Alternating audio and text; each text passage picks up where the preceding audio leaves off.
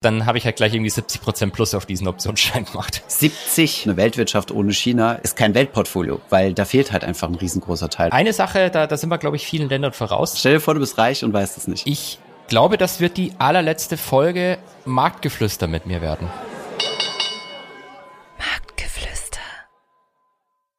Hallo ihr Lieben und herzlich willkommen zur 14. Folge von Marktgeflüster. Es gibt wieder viele spannende Themen. Hi Holger. Einen wunderschönen guten Tag, Thomas.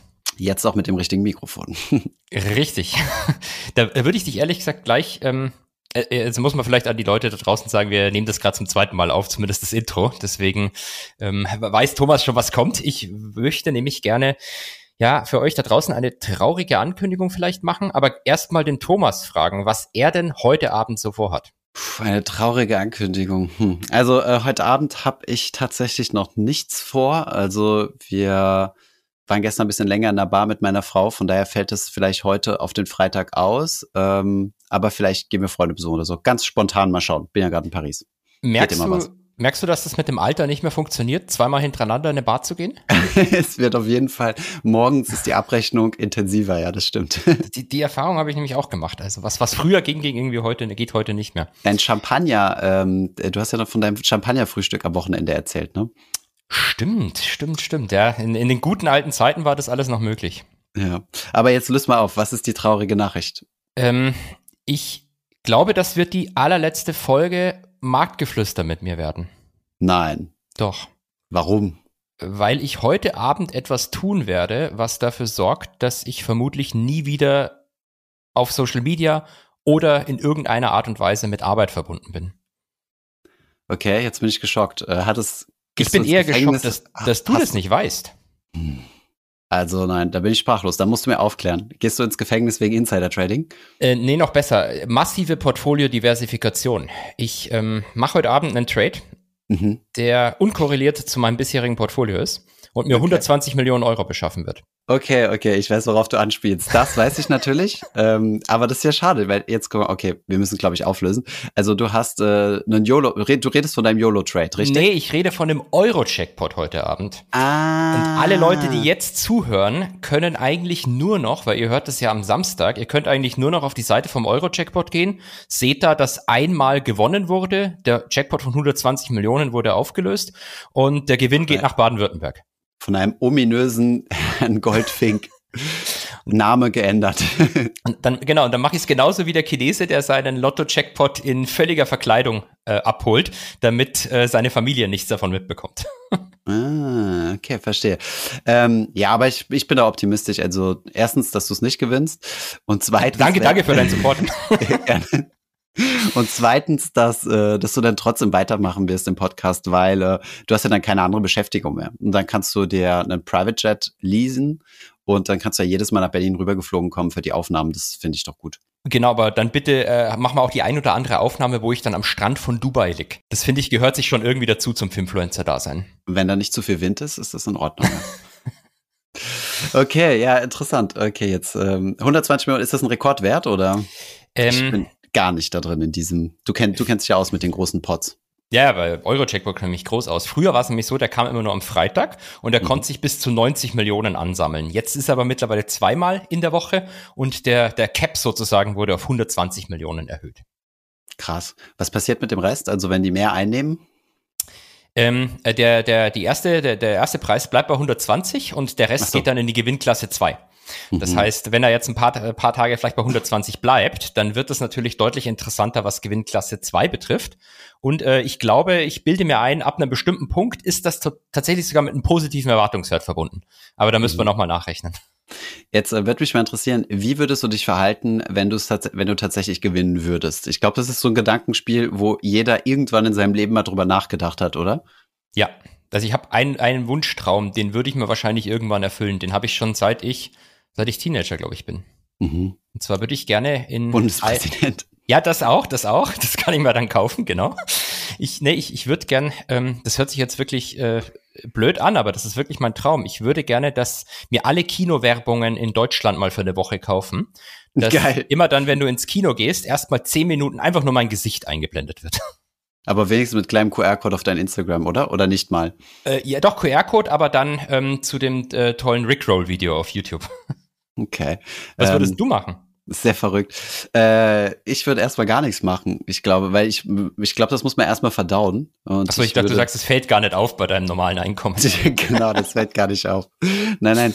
Aber ähm, ich glaube, das muss man erstmal verarbeiten. Also und ähm, ich wüsste auch gar nicht, wem ich das irgendwie sagen würde. Also ich habe schon so ein paar Leute im Kopf, mit denen man darüber sprechen kann und die dann aber ich glaube, ich wäre da sehr, sehr vorsichtig, sowas zu kommunizieren. Und ich meine, wenn du dir Lambo kaufst oder sowas, ja, so der, der Klassiker, ja. dann ist es ja quasi wie wenn du es der ganzen Welt ins Gesicht brüllst. Also, keine Ahnung. Ich würde das so vorsichtig machen und ich glaube, ich würde ehrlich gesagt auch einfach weiterarbeiten, so blöd klingt. Ja, das ist, glaube ich, auch die, die, die, richtige, die, die richtige Lösung, weil es gibt ja ganz viele Leute, immer wieder mal so tolle Spiegel-TV-Dokumentationen von ehemaligen Lottogewinnern, die dann mhm. sich eine riesige Villa kaufen, äh, zehn Tennisplätze und alles und nicht halt merken, dass das Ganze auch Abkeep kostet, also monatliche Kosten ja. und dann nach fünf bis zehn Jahren plötzlich wieder pleite sind. Mhm.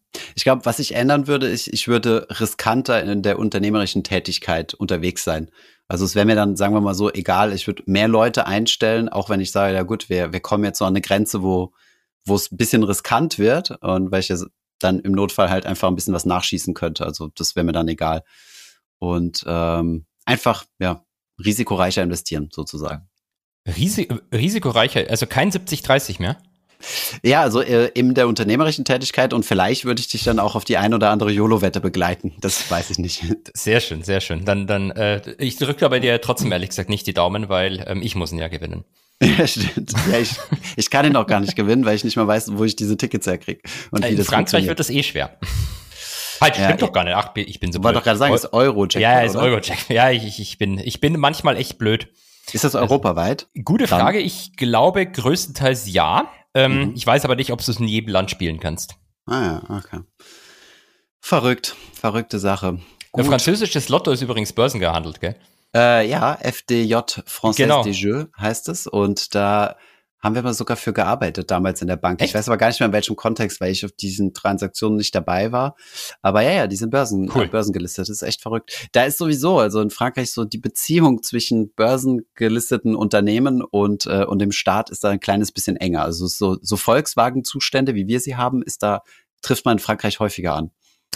Meinst du, das hat auch mit dem, dem Hintergrund der jeweiligen Staats- und Regierungschefs zu tun? Ich meine, äh, Macron war schließlich bei Rothschild und Olaf hm. Scholz hat ein Sparbuch. Ich, weiß nicht, also ich äh, kenne die Historie der anderen Staatschefs nicht. Ich glaube, der letzte, der Banker war, war Mitterrand gewesen. Der war auch bei Rothschild gewesen. Aber sonst, äh, ja, keine Ahnung, Olaf Scholz hatte Sparbuch. Ja, Olaf Scholz hat ganz große Cum-Ex-Deals gemacht, an die er sich leider nicht mehr erinnern kann. Das stimmt. Eig eigentlich hat er die besseren Trades vermutlich sogar gemacht. Aber blöd, wenn man sich nicht erinnern kann. Stell dir vor, du bist reich und weißt es nicht. Ja. Blöd. Na gut, ähm, dann hast du mir ein sehr lustiges Video geschickt. Ähm, Vielleicht äh, spielen wir das gerade mal ab. We do it because we are fighting. We do it because we are fighting inflation. Inflation has um, just pretty much come about from nowhere. Inflation has pretty much come from about nowhere, sagt äh, Christine Lagarde, die Chefin der Europäischen Zentralbank. Wie siehst du das, Holger? Stimmt das? Ist die Inflation from nowhere gekommen und ist die EZB wirklich am Fighten?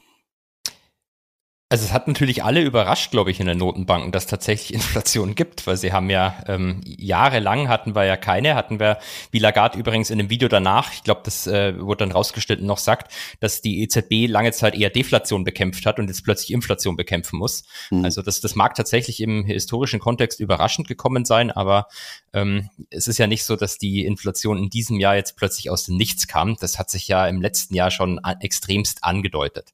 Hm.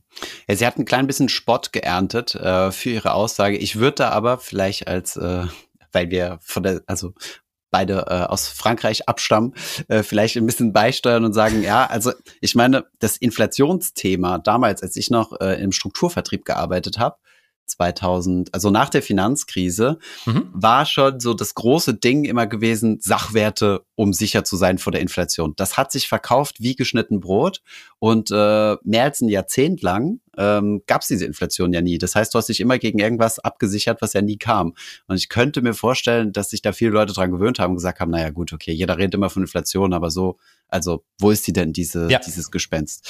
Von daher, ja, also glaub schon, dass es äh, so wie du ja auch sagst, ne, überraschend kommt, aber ähm, es ist ja auch ja. so, dass einer der ein, ein Haupttreiber ähm, von Inflation auch Inflationserwartungen sind. Wenn mhm. alle glauben, dass eh keine Inflation da ist, hast du quasi keinen Druck, jetzt schon zu konsumieren oder zu ähm, investieren. Mhm. Gegen wenn du glaubst, dass die Preise teurer werden, dann läufst halt jetzt raus und holst dir das Klopapier. Und wenn das alle machen, dann gibt es tatsächlich ein, äh, ein Angebotsproblem und mhm. Klopapier geht nach oben. Ja, das ist ja der Unterschied zwischen erwarteter Inflation, die ja schon eingepreist ist, wie man so schön sagt im, im Fachjargon, und der nicht eingepreisten Inflation. Wie nennt man die nochmal? Die überraschende Inflation? Keine Ahnung. Ich habe keine Ahnung. Aber ja, da gab es mal einen guten Blogartikel von Gerd Kommer dazu und ähm, genau, weil im Endeffekt, also was dich ja nur überrascht ist, wenn die Inflationsraten deutlich höher ausfallen als das, was du erwartet hast oder beziehungsweise Richtig, das, was genau. der Markt erwartet hat. Das hat ja einen Einfluss. Der Rest ist ja quasi schon drin. Wobei sie natürlich ähm, äh, zu Recht auch ein bisschen äh, äh, verarscht wurde für diesen Satz, weil ähm, letztes Jahr äh, bei bereits steigenden Inflationsraten haben sie ja alle immer noch gesagt, das Ganze sei nur transitory, Temporär. vorübergehend. Hm. Ähm, was natürlich Sinn macht, weil man versucht den Leuten halt eins, wenn man sagen würde, das nicht vorübergehend, die steigt wirklich, dann hm. hast du diesen selbstverstärkenden Effekt vielleicht plötzlich. Aber so out of nowhere finde ich schon eine gewagte Aussage. Hm. Ja, okay.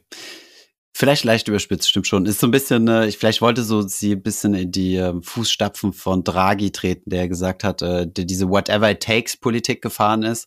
Und das hat ja dann Merkel auch in der Flüchtlingskrise gemacht. Äh, nee, es war nicht die Flüchtlingskrise, es war im Jahr 2008, also im Jahr der Finanzkrise, wo sie gesagt hat, unsere Sparguthaben sind sicher. Oder was hat sie gesagt? Unser Bank? Ja, ich weiß das genaue Wording nicht, aber sie und der Steinbrück, der damalige Finanzminister, sind genau. ja dann vor die Presse und die Bankguthaben oder die Sparguthaben, die sind sicher.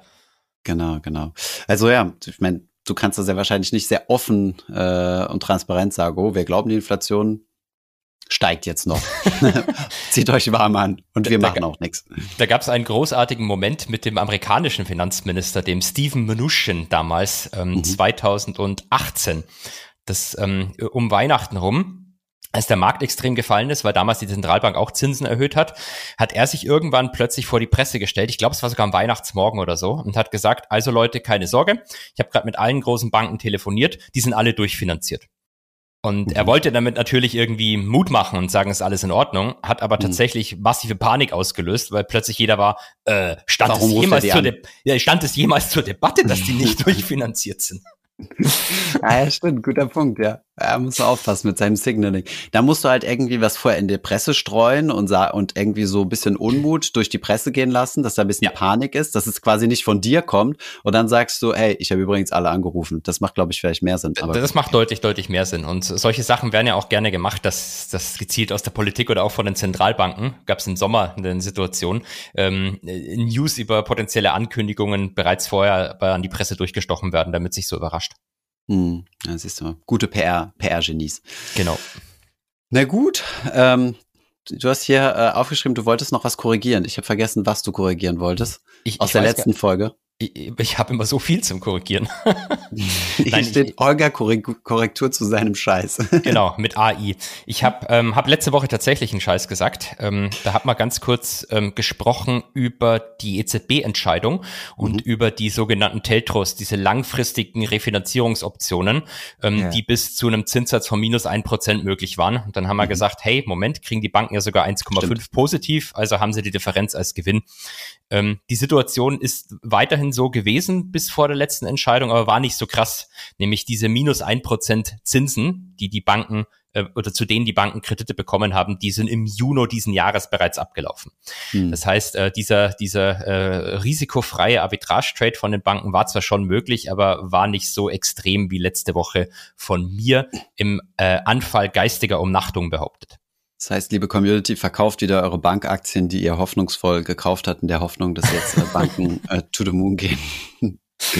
Korrektur ist raus. Ja, ich muss äh, auch noch mal was korrigieren. Ich hatte nämlich gesagt, dass äh, Elon Musk angekündigt hat, dass er, ähm, ich glaube, 75 Prozent äh, der Belegschaft entlassen oder sowas in diese ja. Richtung. Das hat er tatsächlich nie selbst gesagt. Es waren immer nur Pressequellen ähm, von äh, Leute aus dem Umfeld sozusagen.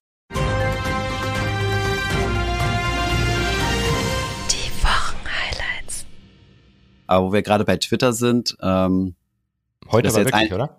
Heute aber wirklich, genau, da ist ja einiges passiert in, äh, in der kurzen Zeit. Also Elon Musk hat das, den kompletten Board of Directors äh, entlassen, um jetzt alleine sich an die Spitze zu setzen. Das ist schon ganz cool. Also das haben also einige äh, Medien geschrieben, wo ich so sagte, okay, wie geht das? Aber natürlich geht das. Das ist ja jetzt ein privates Unternehmen. Ich habe übrigens gar nicht noch gar nicht in mein Depot reingeschaut. Da siehst du mal, äh, dass oh. ich eine Woche lang nicht ins Depot schaue. Ich weiß nicht, was mit meinen zwei Twitter-Aktien passiert ist. Äh, das müsste ich mal nochmal recherchieren, ob ich da jetzt das Cash auf dem Konto habe.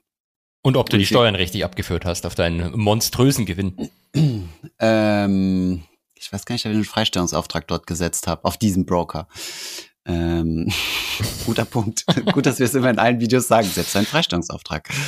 Okay, naja, jedenfalls ist jetzt aus mehreren Pressenberichten entnommen worden, dass heute 9 Uhr morgens Pacific Standard Time die ähm, Twitter-Mitarbeiter per E-Mail erfahren werden, ob sie zu denjenigen gehören, die entlassen werden oder äh, die weiterhin dort bleiben. Und du hast ergänzend noch gesagt, ähm, alle Twitter-Büros sind zu. Das heißt, alle sitzen jetzt zu Hause und warten auf die Mail um neun Uhr morgens. Das habe ich zumindest gestern noch gelesen, dass angeblich so sei, dass die Twitter-Mitarbeiter heute nicht in die Arbeit kommen sollen, damit jeder daheim sitzt. Hm. Warst du eigentlich äh, damals schon bei Goldman gewesen, als äh, also in der Finanzkrise? Weiß ich gerade gar nicht mehr. Nee, du bist danach gegangen. Äh, ich bin danach ne? gekommen. Ich bin danach gekommen. Ich habe ähm, die, ich bin erst gekommen, als alles sauber und, und gut war. Naja, ah okay. Äh, nein, weil diese Entlassungswellen bei Twitter erinnern mich halt so an die Geschichten, die ich so gehört habe von Leuten, äh, die quasi die Finanzkrise in, in London mitgemacht haben und dort in den, äh, in den Banktowers in Canary Wharf gearbeitet haben. Und da wurden wirklich so ähm, also ein, äh, ein Vicepräsident von mir, also mit, mit dem ich damals gearbeitet habe, mhm. der war damals äh, bei JP Morgan gewesen und er meinte, die Leute wurden dort wirklich so floorweise entlassen und zwar von unten nach oben. Also zuerst äh, mussten quasi die Seniors ihre Juniors entlassen, dann wurden die zu ihren Chefs gebeten, die wurden entlassen und dann und so weiter. Ist das so hoch, äh, also komplett geordnet, also richtig crazy. Das ist natürlich als Senior richtig blöd, wenn du die jungen Leute entlässt und selber aber weißt, dass es dich vielleicht auch gleich trifft. Ja, genau, das ist echt bitter, ja. Naja, ähm, ich glaube, es ist ein bisschen eine andere Welt. Also in Deutschland äh, zumindest äh, wird es, glaube ich, nicht so ablaufen, dass du einfach eine Firma kaufst und allen sagst, hey, bleib mal zu Hause und morgen wisst ihr, ob ihr noch noch mal ins Büro kommen müsst oder nicht. Da glaube ich, hätte die, erstens ist es rechtlich ja nicht so leicht und die Politik hätte sicherlich auch da einiges mitzureden. Mm, da wäre der Deal nicht durchgegangen. Aber naja, auf jeden Fall spannend mal zu sehen, äh, wie das, äh, wie das bei Twitter weitergeht.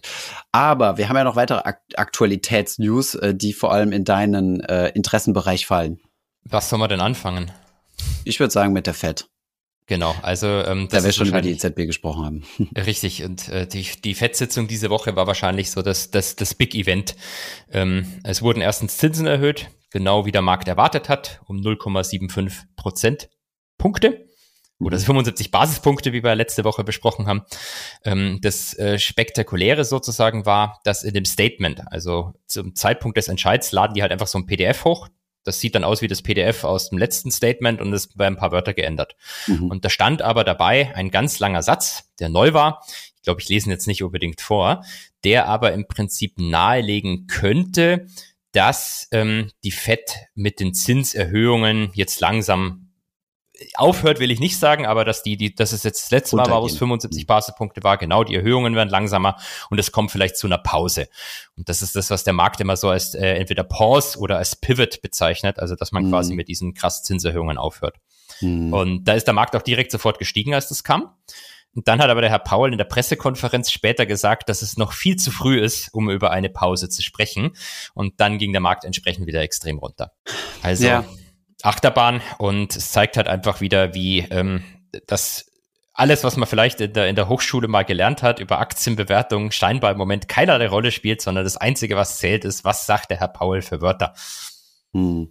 Also findest du, das ist äh, jetzt eine besondere Zeit, also wo, wo die Notenbanken besonderen Einfluss haben oder ist es ist es, ist, ist das immer so, also dass da so viel Aufmerksamkeit, weil ich meine, dass wenn Notenbankentscheidungen kommen, die ein bisschen unerwartet sind, dass sich dann die Kurse bewegen, ist ja an sich nichts Neues, oder? Das ist nichts Neues, absolut, da hast du völlig recht. Ich würde trotzdem sagen, dass es ein bisschen besonders ist und ähm, da habe ich vielleicht eine Meinung, die nicht ganz beliebt ist in der Finanzinfluencer-Szene. Mhm. Ich würde aber sagen, dass ähm, die Notenbanken schon seit 2008 den Markt extrem dominiert haben, indem sie mhm. einfach immer da waren, wenn es nach unten gegangen ist. Mhm. Ähm, und damit natürlich dafür gesorgt haben, dass wenn du 2008 Aktien gekauft hast, überspitzt formuliert, stimmt nicht ganz, aber überspitzt formuliert, egal welche, du warst ein Genie zwölf Jahre lang. Ist mhm. alles gestiegen. Und wenn du in, in 2020 in Corona gekauft hast, auch egal was, selbst die Kreuzfahrtschiffe, glaube ich, sind dann gestiegen. Mhm. Ähm, du warst einfach ein Genie. Aber die, die Frage ist halt wirklich, lag das jetzt daran, weil wir alle so clever sind oder lag es halt einfach wirklich daran, weil die Zentralbanken ihre Bilanzen die ganze Zeit erweitert haben? Und meine eher negativere Meinung wäre, es liegt vielleicht eher an den Zentralbanken und mhm. das hört jetzt auf. Zumindest für die nächsten Jahre vielleicht. Und dementsprechend wird es auch deutlich schwieriger, am Markt aktiv zu sein. Mhm. Gibt ja diesen schönen Ausdruck, die Flut hebt alle Boote. Ne? Das heißt, äh, wenn der, wenn der Wasserspiegel steigt insgesamt, ja. ähm, hier die Geldmenge, sagen wir es mal so, dann äh, hebt das alles an. Ne? Und wenn er zurückgeht, wie geht's dann weiter? Dann siehst du, wer du selber, oder? Ne, nackt schwimmt, oder? Wenn die, wenn die Ebbe kommt, dann siehst du, wer, wer keine Badehose anhat. Ah ja, okay, den Ausdruck kannte ich nicht, aber ähm, dann kannst du gucken, wer am meisten Wasser unterm Bug hat. Ne? Also wer genau. gerade zufälligerweise über über eine, wie nennt man das, über, äh, über Gestein geschwommen ist. Okay, ja, spannend. Und ähm, aber da gab es ja jetzt schon Spekulationen, ab wann es, ähm, ab wann sie mit den Zinserhöhungen pausieren wollen. Ja, also die Spekulationen sind generell schon, dass es jetzt ähm, im, äh, im Dezember nicht mehr 75 Basispunkte sind, sondern 50. Und ich glaube, der Konsensus ist dann im Februar auch nochmal 50. Mhm. Ähm, Im Januar dürfte man kein Meeting haben, deswegen. Und dann Pause. Aber mhm. ob, ob das wirklich so kommt, who knows? Ja, echt spannende Sache. Dann gab es noch zwei weitere interessante Dinge, die den Markt bewegen. Midterms hast du sogar einen, einen Post dazu gemacht. Ich habe schon oft davon gehört, habe mich aber für amerikanische Politik bisher nicht so begeistern können. Echt, ich, amerikanische Politik ist, ähm, ich glaube, noch deutlich, deutlich schmutziger als das, dass das deutsche Politik ist. Ja, Den nächsten, ja. nächsten Dienstag sind die Zwischenwahlen. Also die wählen immer alle zwei Jahre mhm. und da wird der gesamte Kongress, also ne, falsch, das gesamte Abgeordnetenhaus wird alle zwei Jahre komplett neu gewählt. Das ist quasi bei uns der Bundestag dann immer ein Drittel vom Senat, das wäre bei mhm. uns der Bundesrat und alle vier Jahre dann noch der Präsident. Das gibt's bei uns in dem, in dem Sinne nicht, diese Art von Wahl. Und ähm, der Herr Biden ist jetzt zwei Jahre im Amt im Wesentlichen oder die, die, die letzte Wahl liegt zwei Jahre zurück. Ins Amt kommt er ja dann erst im Januar. Ähm, jetzt finden Zwischenwahlen statt generell ähm, geht man stark davon aus, dass der Herr Biden im Abgeordnetenhaus seine Mehrheit verliert und wahrscheinlich auch im Senat. Mhm. Das ist eigentlich normal. Also es dreht sich eigentlich ähm, nach den ersten zwei Jahren bei einem, bei einem neuen Präsidenten dann immer, dass die andere Partei übernimmt. Mhm. Das heißt, er muss seine großen Dinge, die er umsetzen will, in der ersten Hälfte seiner Legislatur machen und dann danach äh, ist er sehr wahrscheinlich blockiert. Genau, äh, jetzt in dem Sinne, dem Sinne war es blöd für ihn, weil er von seiner eigenen Partei schon groß blockiert worden ist die letzten mhm. zwei Jahre. Und ähm, wenn das jetzt wirklich so kommt, dann wird genau dasselbe passieren wie mit Trumps äh, zweiten Teil seiner Amtszeit. Ähm, der Kongress wird sich hauptsächlich mit Untersuchungsausschüssen gegen den Präsidenten beschäftigen und ähm, wesentliche, äh, vor allem wirtschaftspolitische ähm, äh, Gesetzgebung wird es vermutlich nicht geben. Mhm. Okay. Und äh, wie, wie würde der Markt sowas aufnehmen? Oder also gibt es da irgendwelche Dinge, die in der Pipeline sind, die besonders positiv wären? Eigentlich nicht. Also der, der Markt, glaube ich, will im Moment keine großartigen Ausgabenprogramme haben. Das sieht man in mhm. Großbritannien eigentlich schön. Da habt ihr, wenn ich mich nicht täusche, diese Woche, glaube ich, auch nochmal ähm, einen, einen Artikel dazu geschrieben. Vielleicht mhm. können wir den auch nochmal in die Show Notes oder so reinpacken, wenn sich die mal, jemand das nochmal durchlesen will. Ähm, also es geht und also der Markt will das eh nicht sehen und also man, man erwartet, glaube ich, jetzt äh, sowieso nichts für die nächsten zwei Jahre. Deswegen denke ich, ist dem Markt es eher egal. Hm. Und dann letzte, letztes, äh, letztes Thema in der Aktualität, Arbeitsmarktdaten. Das ist ähm, hochaktuell, die kam vor einer halben Stunde, als wir begonnen und? haben zum Aufnehmen. Die waren, ich habe es ehrlich gesagt jetzt deswegen vorsichtig. Konntest du schon eine tief, tief, tiefgehende Analyse machen? das natürlich nicht, aber ich glaube, lass mich einen Blick zumindest werfen, also der, mehr Arbeitsplätze, glaube ich, geschaffen als erwartet. Ich weiß es jetzt nicht, wie die Lohnzuwächse waren. Sagen wir es mal so, wenn man einfach nur ganz dumm auf die Marktreaktion schaut, der Markt feiert's. Also würde ich jetzt mal sagen, sind die Lohnzuwächse waren vielleicht nicht so gut wie erwartet. Ich weiß es nicht. Ich habe nicht, ich kann so schnell nicht gucken, aber der Markt steigt zumindest und äh, dann freuen wir uns alle. Das heißt, dass sie in irgendeiner Hinsicht besser waren als erwartet. Äh, schlechter wahrscheinlich. Also der Markt will ja, dass, dass alles scheiße ist, damit die Fed mit den Zinserhöhungen aufhört. So würde ich es mm. interpretieren. Okay, okay, verstehe. Na gut, naja. viele, äh, viele Themen, die den Markt bewegen und du hast dich dazu entschieden, jetzt noch aktiver äh, teilzunehmen mit Hilfe von äh, mit Hilfe eines YOLO-Trades. Sollen wir da mal drauf eingehen? Ich fand das sehr spannend. Als ich das gestern gelesen habe, habe ich direkt gedacht, da lehnt sich Holger ziemlich weit aus dem Fenster. Aber wir müssen da auf jeden Fall drüber sprechen. Hast du Lust? Ja, gerne, gerne, gerne. Ähm, also jetzt muss man vielleicht dazu sagen, der, der, das ist jetzt wirklich ein Zock. Also du, du nennst es schon YOLO-Trade. Ähm, YOLO steht für, genau. Sag's, sag's. You only live once, also du lebst nur einmal und äh, es geht so nach dem Motto, alles auf den Kopf hauen, geht gut oder nicht. Genau, also sozusagen die Antithese zu 70-30, würde ich sagen. Aber um Gottes Willen jetzt bitte nicht falsch verstehen, ich würde jetzt nicht rausgehen und das ganze Portfolio auf irgend so Einzelsachen wetten. Das ist einfach so ein, so ein kleiner, ähm, so ein kleiner witziger Zock, der auch für Belustigung auf Instagram sorgen sollte, ein bisschen. Das hat, letztes Jahr hatte ich schon einen gemacht und jetzt ist quasi der diesjährige. Ähm, und, aber was ich mir quasi suche, ich suche mir schon irgendwie ein Setup, das fundamental Sinn macht mhm. ähm, und wo es vielleicht einen anstehenden Katalysten gibt, also irgendein tolles Event, das einen Aktienkurs hochpusht. Und in diesem Fall habe ich mich jetzt für die US-Firma Moderna entschieden, die man vielleicht mhm. kennt, die mit so, ähm, äh, manche Leute würden sagen, implantierten Mikrochips zu tun hat, mhm. aber ähm, die, die vor allem in der, ähm, sage ich mal, in der Biotech-Forschung unterwegs ist, bekannt natürlich für den Corona-Impfstoff, ja. der aber nicht der Grund war, warum ich das jetzt gekauft habe. Also du suchst ja quasi, hast du das selbst äh, oder wie bist du da drauf gestoßen, bevor wir dann in den Investment-Ansatz gehen? Also, also die Idee ja. dieser Katalysator? Ich, ich wollte schon lange wieder so ein YOLO-Trade machen. Ich spreche halt auch viel ähm, mit, mit Leuten aus der Industrie, ähm, lese viel Research und äh, bin dann äh, in einer Kombination von Gesprächen und Research-Lesen auf ähm, diesen potenziellen äh, Katalysten gestoßen. Okay. Äh, ich hätte gedacht, äh, die Antwort wird jetzt Reddit sein. Das ist deine Freunde vom Mauerstraßenwetten-Podcast, bei dem du ja auch schon mal zu Gast warst, äh, die das zugehaucht haben, dass das bald das heiße Ding ist. Ähm, hast du schon mal gesehen, ob dein Trade schon auf, auf Reddit äh, zu sehen ist? Ey, ich muss mal gucken, möchte aber, wenn du schon Mauerstraßenwetten erwähnst, jetzt hier auch noch mal ähm, äh, den lieben Monchella grüßen, mit dem ich damals eine ganz, ganz tolle Podcast-Aufnahme hatte. Ja, ähm, die nee, ich hab, verlinken. Ich, ich habe noch nicht geguckt. Ich habe noch nicht geguckt. Äh, tatsächlich gibt es aber mal auf mehreren anderen anderen ähm, äh, Plattformen wie Seeking Alpha beispielsweise mhm. ähm, bereits Artikel dazu, die, äh, die das ein bisschen beschreiben und erklären. Okay, also was, äh, was steht bei Moderna an? Also so ein YOLO-Trade setzt ja auf ein gewisses Ereignis. Das ist jetzt anders, als wenn du fundamental investieren würdest, wo du ein Unternehmen analysierst und dir denkst, ja, äh, ja langfristig sollte das wachsen.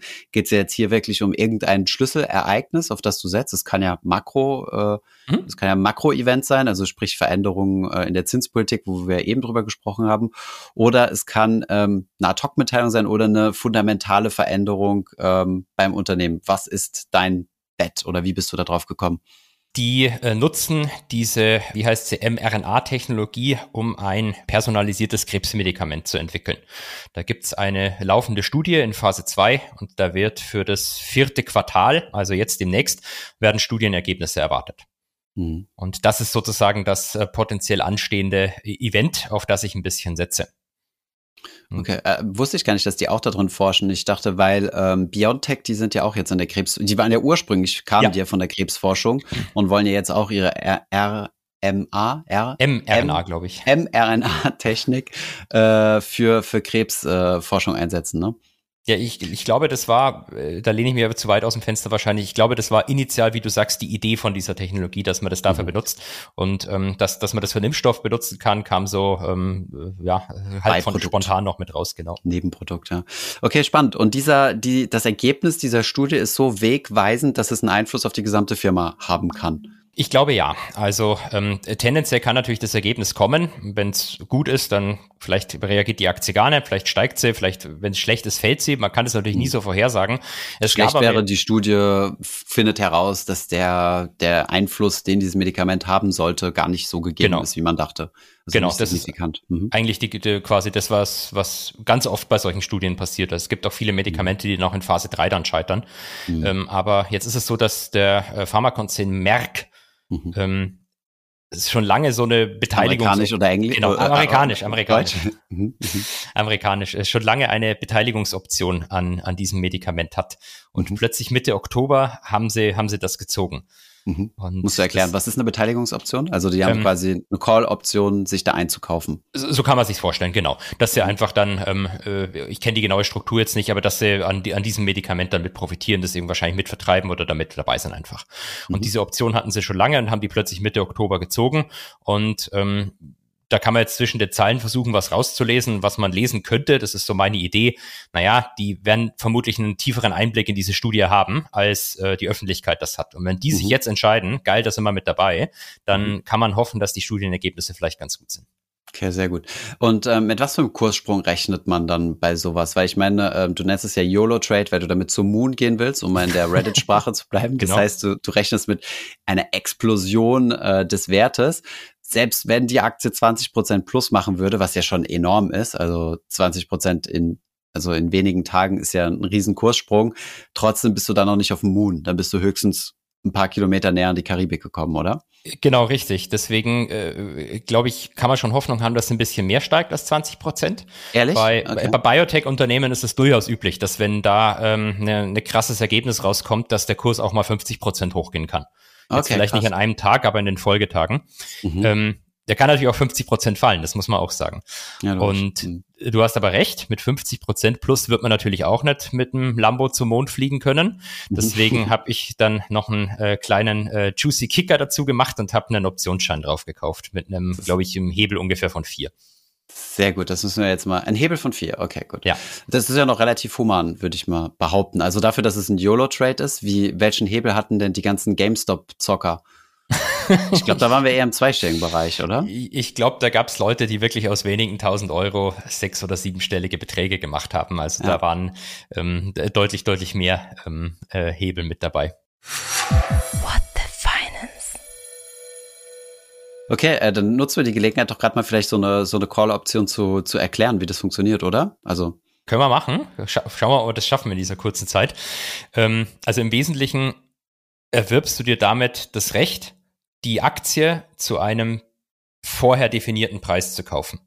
genau, das heißt, die Aktie steht jetzt bei, ich glaube, bei wie viel? 150 rum, hast du gestern Ja, gepostet. Jetzt vielleicht- 155, glaube ich, oder so, ja. Genau, das heißt, du kaufst dir jetzt das Recht, diese Aktie, also du musst keine 155 auf den Tisch lesen, sondern kaufst dir die Option, das Ding in Zukunft äh, günstiger zu kaufen oder Äh, äh, teurer. Zum, zum teurer zu kaufen. Aber geht beides. Du kannst dich, äh, gibt alle möglichen ähm, Konstellationen. Ich habe jetzt eine gemacht. zwischen in the money oder out of the money. Genau. Ich, ich habe jetzt eine gemacht. Ich habe quasi das Recht, theoretisch die Aktie zu 175 zu kaufen. Okay. Das heißt, erst wenn die Aktie über 175 steht, läuft deine Position ins Plus. So kann man das sagen, wenn ich bis zum Laufzeitende, mein, mein Recht endet im März nächsten Jahres, wenn ich bis zum Laufzeitende warte. Mhm. Aber zwischendurch entwickelt sich ja der Preis der, also du musst ja für diese Option musst du ja bezahlen, also das Recht Genau. hat ja einen Preis. Wie viel hast du, also wie viel hat die Option dich gekostet im Kauf?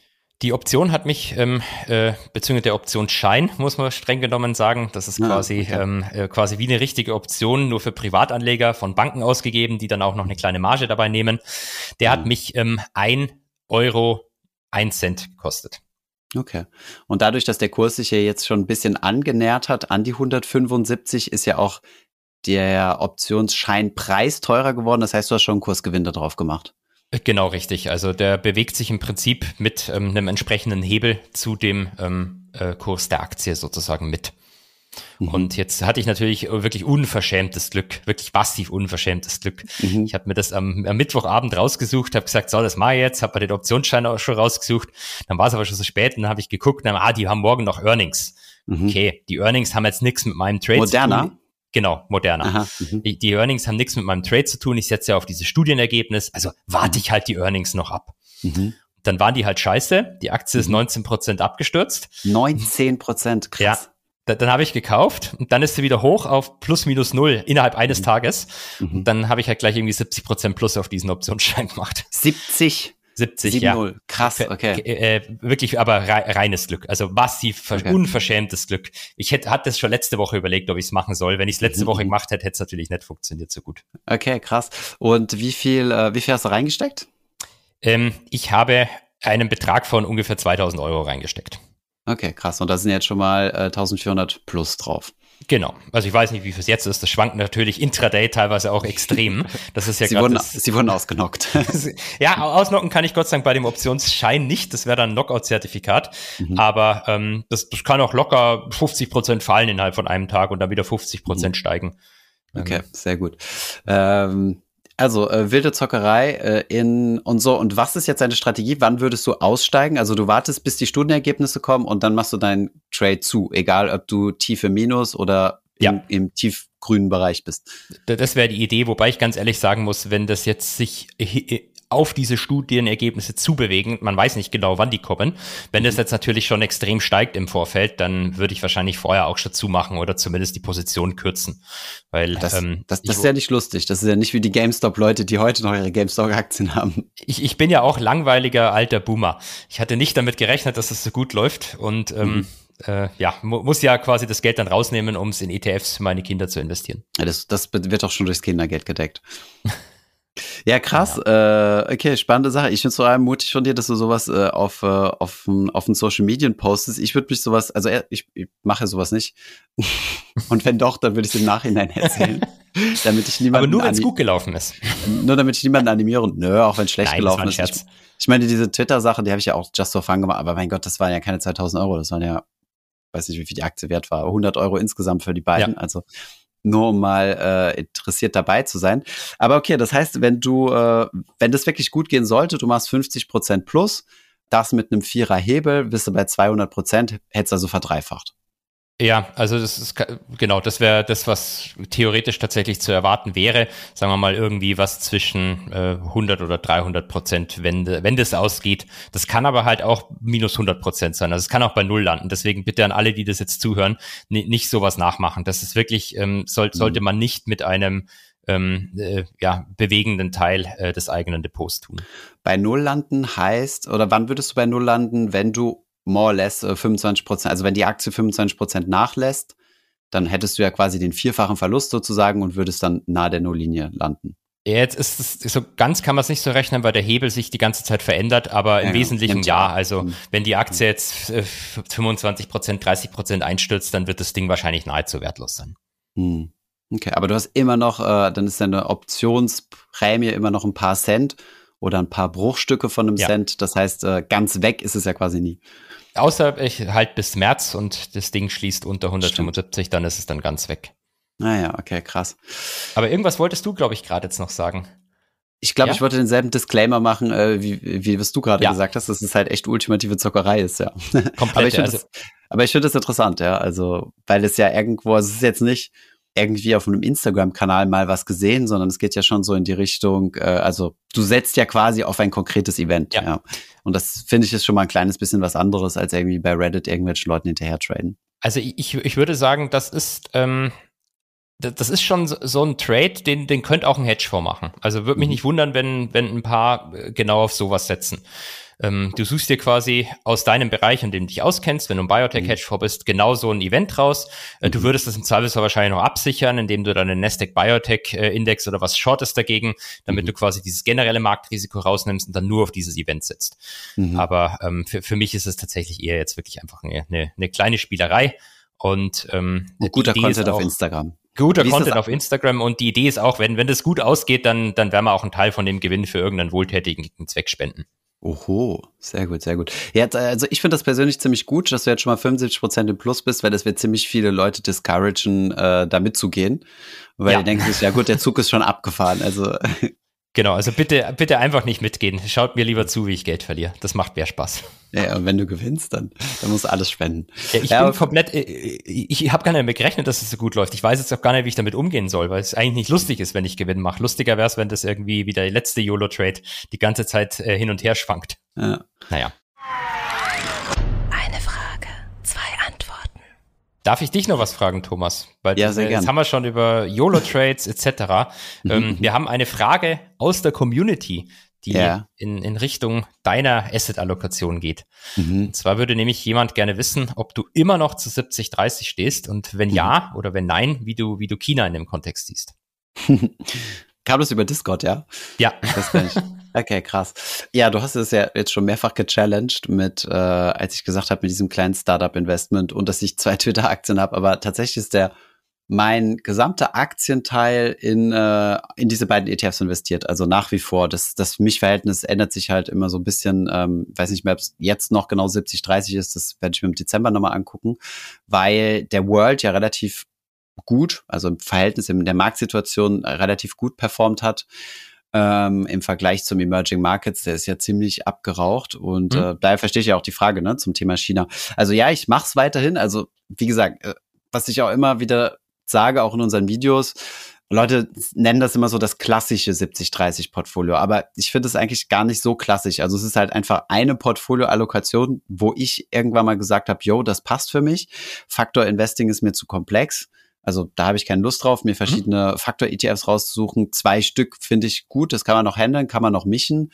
Ich persönlich, ich war ja auch einiges in Emerging Markets unterwegs und die Emerging Markets machen ja auch von der Anzahl der Menschen her einen deutlich größeren Anteil an der Weltbevölkerung als ähm, die, die Industrieländer. Mhm. Von daher finde ich es nicht schlecht, Emerging Markets auch so hoch mit 30 Prozent zu gewichten. Das kommt irgendwann mal, kam das mal daher, dass der Anteil ähm, des Bruttoinlandsprodukts, des weltweiten Bruttoinlandsprodukts, also der Wirtschaftskraft sozusagen der Emerging Markets, bei circa 30 Prozent liegt. Und der Anteil in der Marktkapitalisierung, also wenn du alle börsennotierten Firmen zusammenrechnest, irgendwo um die 10 Prozent liegt. Mhm. Das heißt, ähm, daher kommt halt dieser Gap. Also wenn du zum Beispiel in einen äh, ACWI, also MSCI All Countries World investierst, dann bist du zu 90 Prozent in Industrieländer drin und nur zu 10 Prozent in Emerging Markets.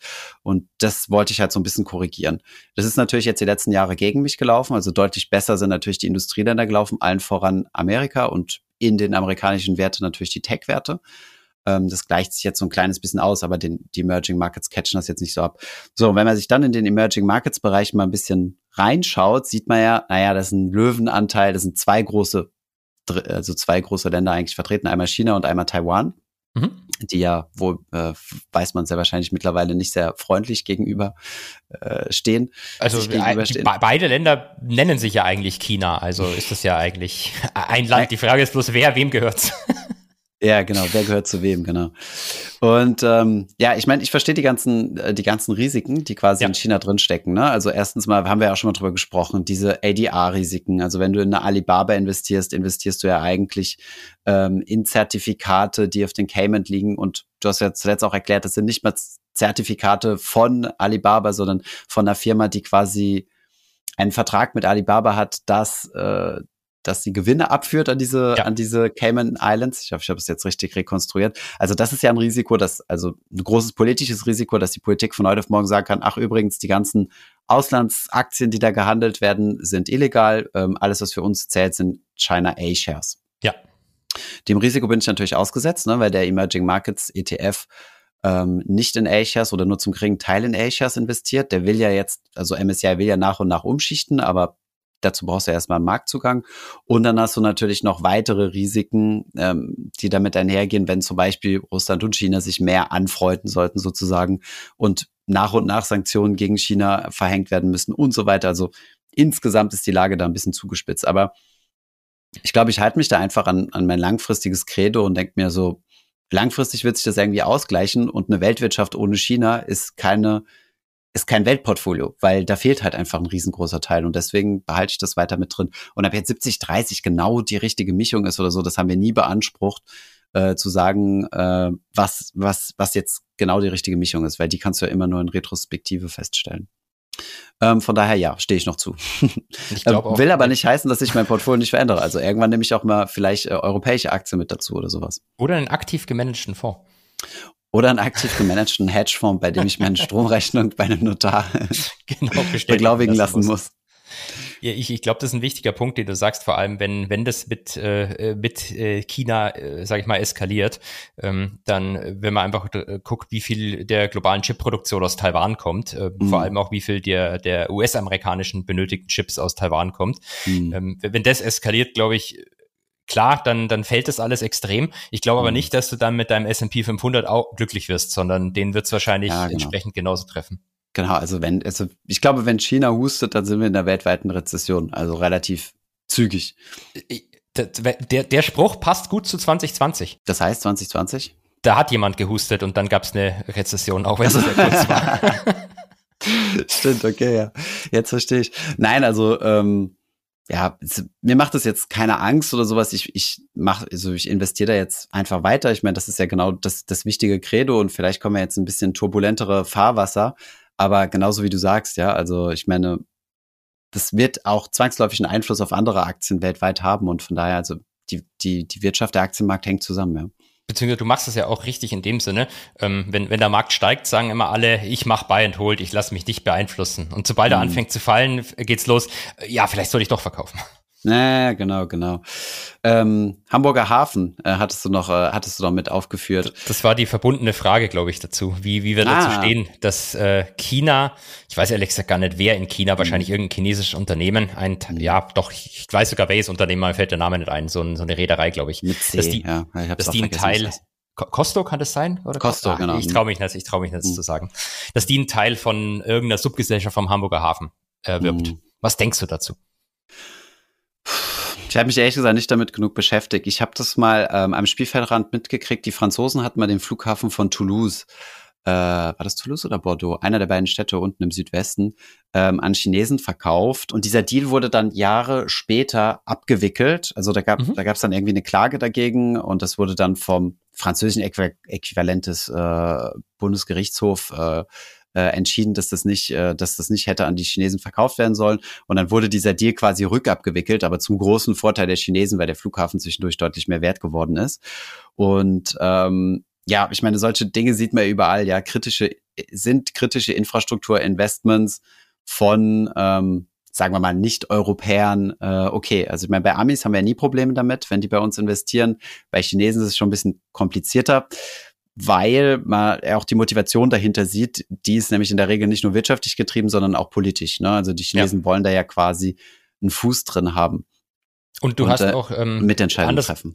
Andersrum geht's ja nicht. Also ein deutsches Unternehmen kann nicht so ohne weiteres ein chinesisches Unternehmen genau. komplett übernehmen. Es wird zwar auch liberaler, aber ähm, ja. so leicht wie andersrum funktioniert's nicht. Genau. Nee, ich verstehe das schon, dass da, dass da Angst herrscht. Auf der anderen Seite, ähm, diese, diese Gesellschaft, die, die sich da jetzt quasi einkauft, ist ja auch einer der größten Kunden äh, des Hamburger Hafens.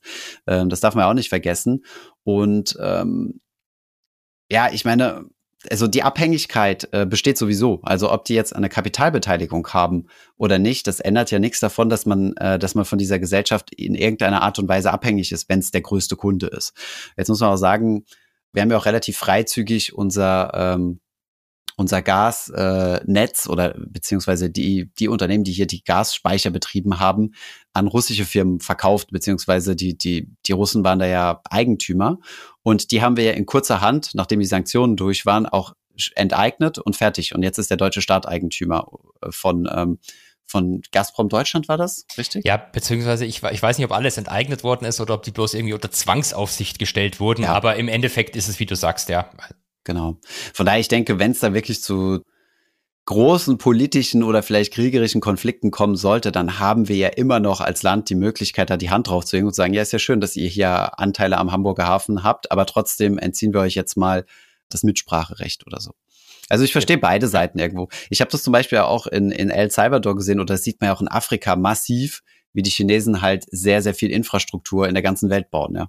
Ich bin da voll bei dir. Also es ist ja nicht so, dass die den Hafen jetzt abbauen können und mit nach Hause nehmen. Ja. Ähm, mir hat äh, interessanterweise jemand zugeworfen, weil ich äh, im Wesentlichen eine ähnliche Auffassung vertreten habe wie du, dass wohl diese Subgesellschaft sehr, sehr weit sei, was ähm, äh, diese ganze äh, Planung, ähm, ja, Planung, wie nennt man das, Logistik-Herausforderungen etc. betrifft und wohl auch ziemlich mit künstlicher Intelligenz unterwegs ist etc. Mhm. Und man auch ein bisschen Angst hätte, dass eben dieses Know-how da ähm, äh, abgenommen wird sozusagen. Ja, ähm, ja das, super das valider Punkt, ja. Hm. Das, das, das Thema Brain Drain, da, da haben ja. wir ja viel zu spät reagiert, ne? Aber jetzt, der, der Olaf fliegt doch jetzt gerade nach China rüber oder ist gerade schon drüben, wenn ihr das hört. Ich weiß nicht genau, wann er fliegt. Wahrscheinlich, vielleicht hm. ist das die nächsten Tage. Dann, dann klärt sich die Sache vielleicht auf. Hm. Vielleicht ja, es passiert, es passiert, ich kriege einen Panda. Gibt uns den Hafi, kriegt er für einen Panda. es ist echt, äh, ja, also die Weltpolitik ist echt strange. Also ich war auch äh, letztes Wochenende mit, mit Freunden hier in Paris unterwegs und die haben mich auch so gefragt, was ist denn los in Deutschland? Äh, die, die Beziehungen zwischen Deutschland und Frankreich haben sich ja massiv abgekühlt. Das habe ich ja. überhaupt nicht mitgekriegt mit diesem Abwehrschirm. Kaum, Und, äh, und dann hieß es auf einmal in den Medien, Scholz fliegt äh, zu Macron, um das die Beziehung wiederherzustellen. Habe ich gesagt, wieso wiederherstellen? Gab es da Probleme? Ich dachte, wir wären immer Best Friends. Also schon verrückt, was da alles los ist. Und ja, ich habe immer noch so, also du hast ja auch diese Chip-Problematik-Sache angesprochen. Ich meine, bin da auch so ein bisschen hin und her gerissen. Auf der einen Seite, also die Franzosen sind da, glaube ich, ein bisschen weiter als, äh, als die Deutschen im Thema Insourcing. Also, dass wir kritische Infrastruktur, das haben wir ganz blö, ganz banal bei, bei Covid auch mit den Masken gesehen. Auf einmal gab es ja. keine Masken mehr, weil wir keine Masken produzieren können. Die Franzosen produzieren jetzt wieder Masken. In Deutschland, also ähm, gab es ja dann auch viele Firmen, die das dann noch gemacht haben. Ähm, aber ich glaube, wir sind in Deutschland noch nicht so weit, da die Abhängigkeiten zu reduzieren, was ich auf der anderen Seite auch verstehen kann, weil das ist ja nicht wirtschaftlich. Also wenn jetzt einer, welcher Unternehmer würde denn freiwillig sagen, ich baue jetzt mal eine Chip produzierende Firma hier in, äh, in Deutschland auf? Das ist ja überhaupt nicht wirtschaftlich. Das heißt, müsste sich mal überlegen, wie kann man das hinbekommen, dass es doch wirtschaftlich wird. Also dass du zum Beispiel sagst, äh, dass du zum Beispiel äh, Einfuhrzöller einführst, die halt dafür sorgen, dass es dann doch irgendwo lukrativ ist, sowas lokal oder zumindest in Europa zu sourcen. Ja, das, das darfst du halt das darfst du halt in Deutschland nicht machen. Das musste, die Einfuhrzölle muss dann immer auf europäischer EU, Ebene Ja, genau, genau, genau, genau. Wobei ich mit einer Sache Deutschland noch ähm, nicht in den Rücken springen, das hört sich negativ an, den Rücken stärken mhm. möchte. Mhm, mhm. ähm, eine Sache, da, da sind wir, glaube ich, vielen Ländern voraus, ist, ähm, was die Lebensmittelproduktion betrifft. Das mhm. kam nämlich dann gerade in der, der Covid-Debatte auf, als kurz mal alle Panik bekommen haben und dass wir kein Klopapier mehr zum Essen haben. Dann äh, kam ja, äh, dann, dann kam aber irgendwie eine Statistik raus. Also Deutschland kann wohl, ich glaube, 90 Prozent oder so seines Lebensmittelbedarfs selber decken, was mhm. schon schon relativ viel ist. Mhm. Ähm, wir können sich selber ernten, dazu braucht man dann doch wieder Erntehelfer aus dem Ausland. Aber ähm, äh, die, die Produktion hätten wir wohl anscheinend, was das betrifft, zumindest hier größtenteils. Wenn es hart auf hart kommt, darf jeder aufs Feld und sich selbst seinen Spargel rausbuddeln. genau, richtig, und seine Kartoffeln holen. ja. Okay, krass. Ich dachte, wir hätten eine Überproduktion in Europa, aber das ist sehr wahrscheinlich, also das, wie das gemessen wird, ist sehr wahrscheinlich ein bisschen komplex, weil wir wollen ja nicht alle nur dasselbe essen. Also wir werden ja nicht alle nur Weizen äh, essen, sondern wir haben ja so mittlerweile so eine breite Produktpalette, ja. dass das natürlich auch in jede Menge Komplexität äh, hinzufügt. Ne? Und, und deine Avocado Superfruit wirst du wahrscheinlich nicht in Brandenburg züchten können. Ich weiß es ehrlich gesagt nicht, aber ich glaube es nicht. Ich glaube auch nicht. Gewächshäusern vielleicht, aber kenne ich auch nicht aus, ja. Und meine, meine Hafermilch zu meinem äh, Von peruanischen Kaffee. ja, genau. naja, passiert irgendwie schon viel. Ich, ich spüre wieder so ein kleines bisschen Optimismus, habe ich zumindest, äh, habe ich ja in der letzten Podcast-Folge schon gesagt, aber. Und dann ging es weiter runter. Ja, genau. Und es passiert irgendwie, es passieren schon viele Dinge momentan. Aber ich bleib trotzdem meinem 70-30-Portfolio treu. Du bleibst dein, äh, deinen, YOLO deinen YOLO-Trades treu und dann machen wir ein Update nächste Woche, wie es gelaufen ist. Genau. Dann habe ich eigentlich noch ein letztes Announcement, weil ich glaube, für die anderen Punkte reicht es nicht mehr. Und zwar nächste Woche ist eine, eine wichtige Folge. Ich habe nämlich mal nachgerechnet. Es ist äh, die letzte Marktgeflüster-Folge. Und nicht, weil, äh, weil Holger äh, im, im Jackpot gewinnt, also vielleicht doch, Danke für sondern wir haben uns, äh, gerne, gerne, sondern weil wir uns ja ähm, vom vom Start an eine Testphase von drei Monaten gesetzt haben. Und diese Testphase ähm, haben wir bald äh, geschafft, also mit der nächsten oder übernächsten Folge. Und äh, genau, danach überlegen wir uns, ob wir den Podcast so weitermachen wollen. Die Tendenz sieht zumindest mal ganz gut aus, aber wir wollen natürlich von euch, liebe Hörer und Hörerinnen, auch wissen, ob ihr Bock habt, dass wir das weitermachen und vor allem, wenn ja, ähm, ob ihr Anregungen habt, was es zum Beispiel für Rubriken noch geben sollte, und so weiter. Schreibt uns da auf jeden Fall an, kommt gerne auf den Discord, da wird viel äh, kommuniziert oder ihr schreibt uns auch auf Instagram an und dann überlegen wir mal, wie wir weitermachen. Das hier ist zum Beispiel auch die erste Folge, die wir als Video aufgezeichnet haben. Vielleicht werden wir damit auch mal was machen. Das wär's schon. Hast du noch muss ich auch noch was sagen? Holger? Du musst, das, ja. das abschließende Wort, äh, dann würde ich gerne mit ähm, moderner To the Moon abschließen und wünsche euch allen eine wunderschöne Woche. Wir sprechen uns dann wieder nächste Woche. Schönes Wochenende. Ciao.